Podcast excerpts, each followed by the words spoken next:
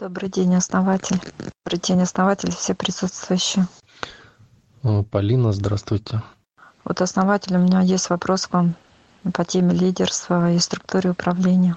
Может ли лидер э, быть лидером без заместителей, без подчиненных? Лидером чего он будет? Ну, лидером какого-нибудь дела.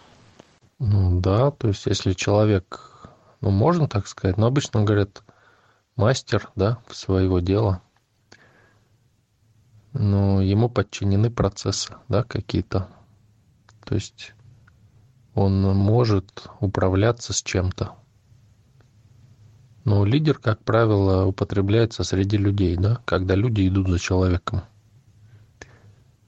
И как безотносительно людей можно, конечно, употребить, но зачем?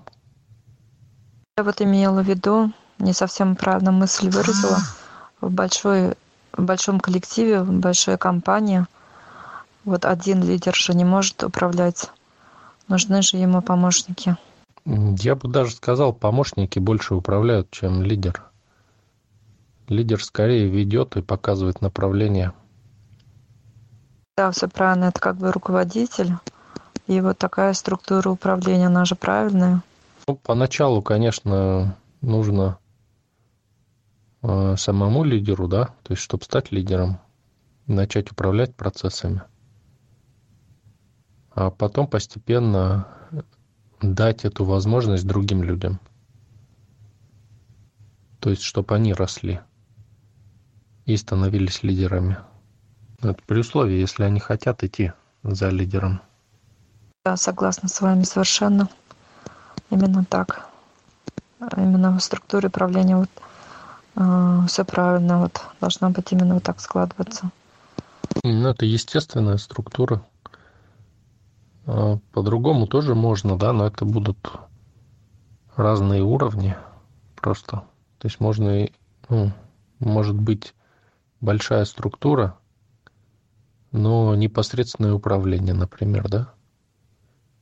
И тогда это уже, ну, зажимание, да, зажимание возможностей, так скажем, да, и недавание продвижения людям. Но, с другой стороны, лидер должен расти, чтобы люди могли расти. Потому что если лидер не растет, то ну, людям нечего делать, понимаете, там, где лидер не растет. То есть они быстро достигают этого уровня, и все. Ну, иногда могут, э, скажем так, даже перерасти, да, и тогда, а может другой там прийти кто-нибудь и забрать, да, точно так же. То есть у кого уровень выше.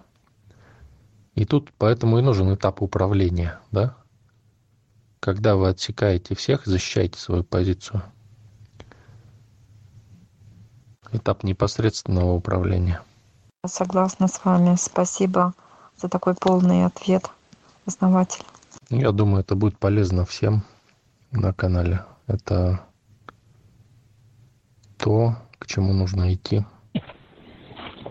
Хочу дополнить примером, вот как э, получилось у Мироправа.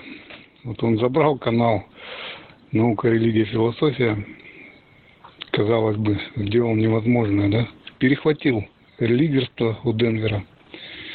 Вот, и теперь на его канале все, кто присутствовал у Денвера, сидят, общаются в основном, в основном там у мироправа.